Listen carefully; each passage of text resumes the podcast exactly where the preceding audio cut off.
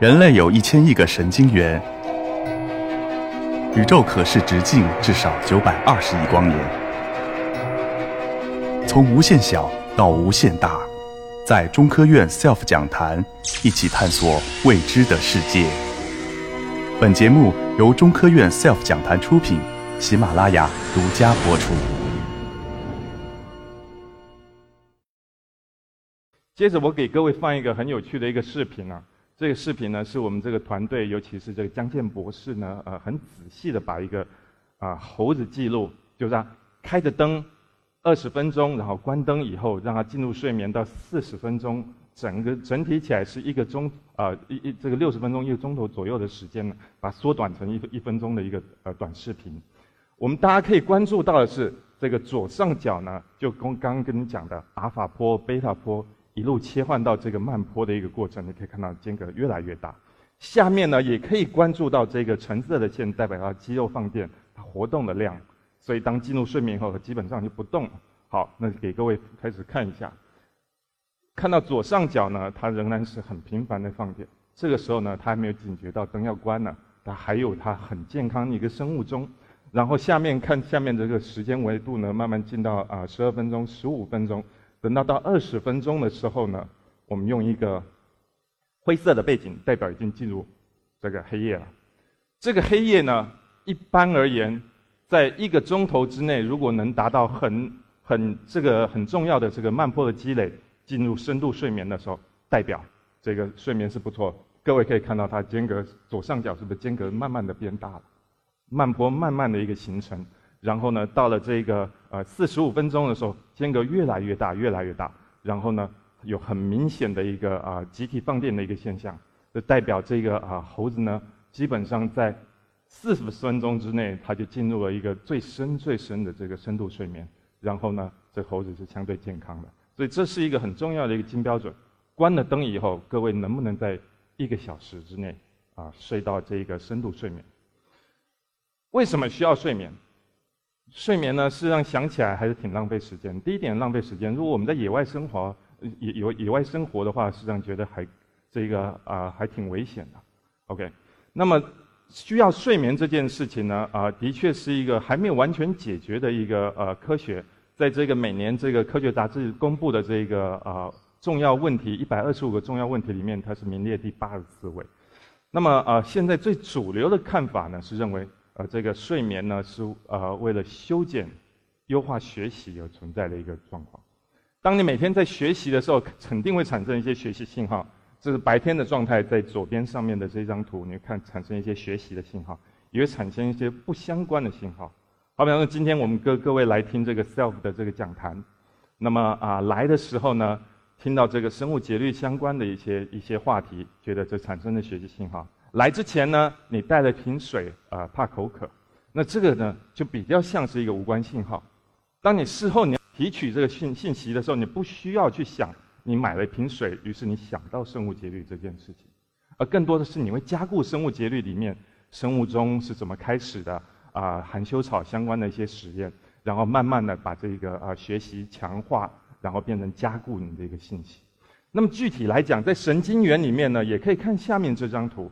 当黄色的神经元决定跟一个新的信息相结合的时候，也就下面红色的这个神经元，它会通过这个啊纽扣的方式把它环起来。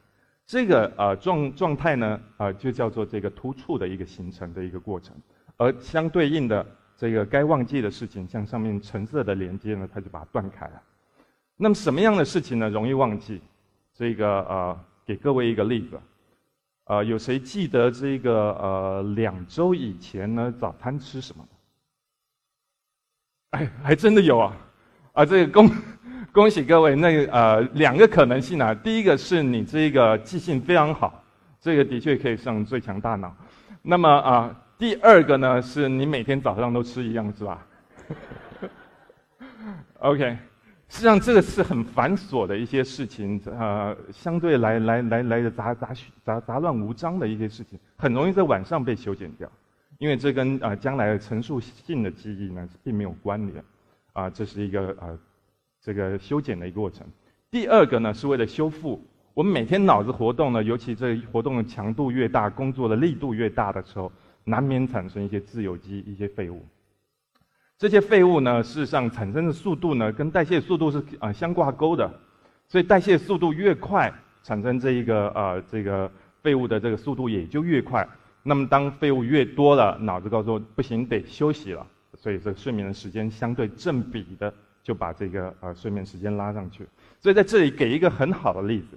好，比方说，在左边这张图，你可以看到大象跟这一个呃小鼠，它的这个代谢速度相差十二倍，所以导致的这个大象只需要睡呃四个钟头左右，小鼠需要睡到十二个钟头。那人很好的，刚好是在大动物跟小动物之间，那需要这个代谢的速度呢是啊高于大象，但就是远远低于小鼠，所以我们人啊需要这个睡八八小时的时间啊，这样说也是一个合理的。当然，更多的实验呢会积累啊，会会会去做啊更好的这样一个解答。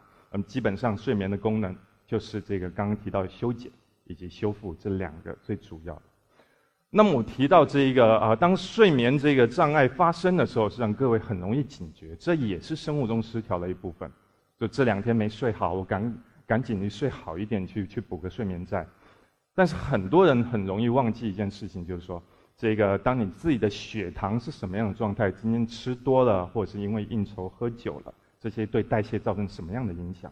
心血管疾病也是生物钟失调的范畴。然后另外呢，甚至肿瘤啊，甚至这个神经退行性疾病都是。所以当这生物钟整体失调的时候，会造成一个效果，呃，最后呢慢病发生了，然后最后促成衰啊衰老以及死亡。所以这里面呢，我们可以拿二十四小时来画各种不一样呃不一样的图。呃，里面的图可以包含活动力，上了年纪的人活动力，呃，这里啊，上了年纪的人是红色的线，活动力会相对变得比较差一些。然而在晚上的时候活活动力高一些，就代表没睡好。然后另外一个很关键的，好比方说褪黑素，也就是各位所知道脑白金。当这褪黑素积累的量不够的时候，产生这深度睡眠的时间也就相对就不够了。当这不够发发生的时候，就很容易造成下面这一个情形。当我们试着把这个年轻人跟这个所谓的老年人的睡眠放在一起的时候，很多人呢都会问我，为什么上了年纪呢？这个睡眠时间呢就很短，然后到了三点以后醒过来再也睡不着。褪黑素是其中一个答案。褪黑素的量呢，的确主宰了前面的前这个三个钟头，也就是说，在这个两个两次的深度睡眠之间，各位可以看到，在健康的个体里面，它会进入。深度睡眠，然后到了快速动眼睡眠，再进入深度睡眠，再进啊进到快速动眼睡眠，而到第二次的时候，很容易因为褪黑素不足，就造成这个清醒。清醒以后呢，如果醒超过一个钟头，后面呢基本上也没法再睡啊，会影响后面这个清醒的一个状态。然后这里呢还更不幸的是，男性同胞在啊衰老过程当中的慢波睡眠呢降的啊比例非常的明显，可以看到这条蓝色的线，慢波睡眠越降越低，越降越低。所以这个也是一个很有趣的一个生物学相关的。那么刚讲是呃正常的一个衰老的一个现象，如果我们把它看成是一个啊提前衰老，就是当这个退行性疾病发生的时候啊，它还会啊有更多这个生物钟紊乱的一个啊图像可以发生。这一样是带着这个啊电子手环所看到一个状。健康老人基本上黑夜时间呢啊动的不是那么多啊睡得还算好。但如果有阿尔兹海默症跟这个亨廷顿舞蹈症的时候，你可以看到是完全紊乱的，活动量也受到影响。你可以说它是随时睡、随时啊醒这样的一个状态。这个帕金森症呢也是一样的情形。如果把它画出来这个活动谱的话，就很像阿尔兹海默症。另外呢，也有人呢去研究他血里面的这一个啊这个褪黑素的含量的确比较低。这个啊蓝色的浅蓝色的线就是褪黑素含量。还有另外刚刚所讲的这个开关。这个 B 猫 one 的水平也下降，所以整体而言，我们可以看到，不论从人里面，当临床这个研究会可以可以看到它的这个事实上，当我们生物钟产生问题的时候，跟外界的这个联系就越来越弱了。在小鼠的实验里面呢，我们也可以看到，当敲除了这些个生物钟关键生物钟基因的时候，会造成一系列的慢病。那么呃，在这里面最难验证的，事实上就是这个啊，神这一个所谓的抑郁症，情感相关的疾病。睡得不好会不会影响情绪？我们知道会。那么是不是关键的？是不是有所谓的这个遗传基础来去证明这件事情？好比方说，我们知道北欧的人因为到了冬季的时候，它的光照时间只有五个钟头，那么五个钟头呢，很容易产生这个季节性冬季相关的这个抑郁症。那抽了血以后，看到的确有很多的这个生物钟的基因的变异呢，啊，参与了这样的一个啊抑郁症的发生。所以在这里面事实上非常困难。所以我们如果想要拿生物钟来去了解这整件事情，并且试着拿生物钟的相关的干预来去做所有的这一些干预，好比说睡眠障碍、代谢疾病等等这些所有的病，我们都试着想要治的话，显然我们目前现在的这个模型是不够的。对不对？所以我们需要一个很好的这个啊生物的模型来去补充，除了小鼠以外这些个模型。好比方说，我们现在知道果蝇做了很多的贡献，小鼠做了很多的贡献，然后这个猴呢，我觉得在未来呢会对我们的这个所谓的生物钟紊乱的一个干预以及睡眠紊乱的干预啊，做出很好的一个贡献。为什么需要猴模型？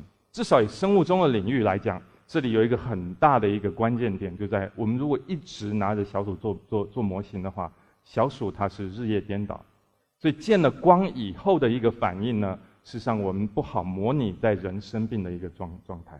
另外，我们也知道呢，刚所提到这些生物钟表达的一个曲线呢，昼夜之间也跟人是相啊，也小鼠跟人也是相反的，可以明显看到像 BMO1、PER 这些个基因。所以呢。我们神经所啊的团队呢，呃，近期做了一个很重要的一个发现，我们做了一个世界首例的一个这个生物钟紊乱的一个呃这一个猴模型。那么这个模型呢，实际上是整个这个神经所团队一个很努力的一个结果。那么呃，我们呃把这个刚所提到最重要的开关 B 猫 one 把它敲除了。那么这是啊一对公猴一对母猴的这个照片。那么我们很惊讶的发现，呃，我们知道它的生物节律会乱。我们也知道它的睡睡眠会缩短，但它的这一个啊紊乱的时间呢，事实上是非常小的时间就发发现了，它一岁左右，相当于在这一个啊所谓儿童的六七岁左右呢，就发生了这个生物钟紊乱的一个情形。可以看到中间这一张图，它基本上在开灯之前呢，它就很容易就醒过来，每天少大概大概三个钟头左右的一个睡眠。的确，我们拿这个脑电呢来记录这个分析它睡眠的时间，我们也看到了。从本来的啊正常猴子呢，应该慢波啊要在百分之二十六左右，这个快速动眼睡眠百分之八左右，两个睡眠呢都缩短，整体睡眠呢在我们敲出猴里面也就不过百分之二十的一个时间。那么这个呢，跟刚刚所提到提前衰老是很像的，它的这个睡眠的量呢，已经到了退退休年龄的一个啊相对应的一个量了。更重要是我们刚刚一直在啊提到的比较困惑的一个问题。到底这个呃生物钟紊乱的生物钟基因敲除造成生物钟紊乱这件事情，会不会直接造成啊情绪类的疾病？我们试着去分析它的这个抑郁跟焦虑的表情。一个最经典的实验呢，就是把这一个猴子放到一个新的环境里面，到新的环境，因为它更大了、更干净了、更漂亮了，它会非常兴奋，所以在二十分钟里面呢，它会有一个这样的一个探索的行为。这个红色呢是二十分钟的一个轨迹。然后呢，它探索，很高兴看到这个新家。然后这个敲出猴里面，它这个抑郁到这个地步呢，它哪怕是新的笼子，它也不敢探索。这二十分钟，他就待在离走到最远的那个角落，不敢探索了。而且呢，并且呢，如果决定动的话，爬上去，爬上去代表什么？要看着这个环境是不是会伤害他，忧虑太多，对新鲜的事物不产生这个啊兴趣，这都是抑郁、忧虑相关的表现。的确，这个生物钟紊乱造成了这个抑郁的表情。另外呢，我们也可以录视频，人呢去看这些猴子。在正常猴子，它事实上对于这个啊人呢是很有好奇心，所以他可以跟人对眼看，他也可以跟人手接着一个水果吃。但是我们这挑出猴，你可以明显的看到，它呢呃看到人非常惧怕，所以呢它只会这个抱着头，你哪怕拿个苹果去看它。啊，它也倾向是你把它放下来以后呢，啊，它再去拿着吃。所以对于这样的一个情，的确我们很很好的证明了这个生物钟基因呢，呃，以及生物钟的紊乱呢，造成的这个啊情绪类的疾病的发生。所以最后总结一下，我们这猴模型呢，的确将来很想的去做一啊一系列的这个干预相关的事情，不论是退行性的这个疾病，不论是代谢衰老相关的疾病，以及抑郁症相关的。我们都希望能够在这一个猴模型里面实现。嗯，我们可以看到，在年轻的时候，除了产生这个睡眠紊乱以外，另外也看到抑郁相症相关的表现，将来呢还会啊持续的研究啊，试着跟各位啊分享一些更更重要的一些发现。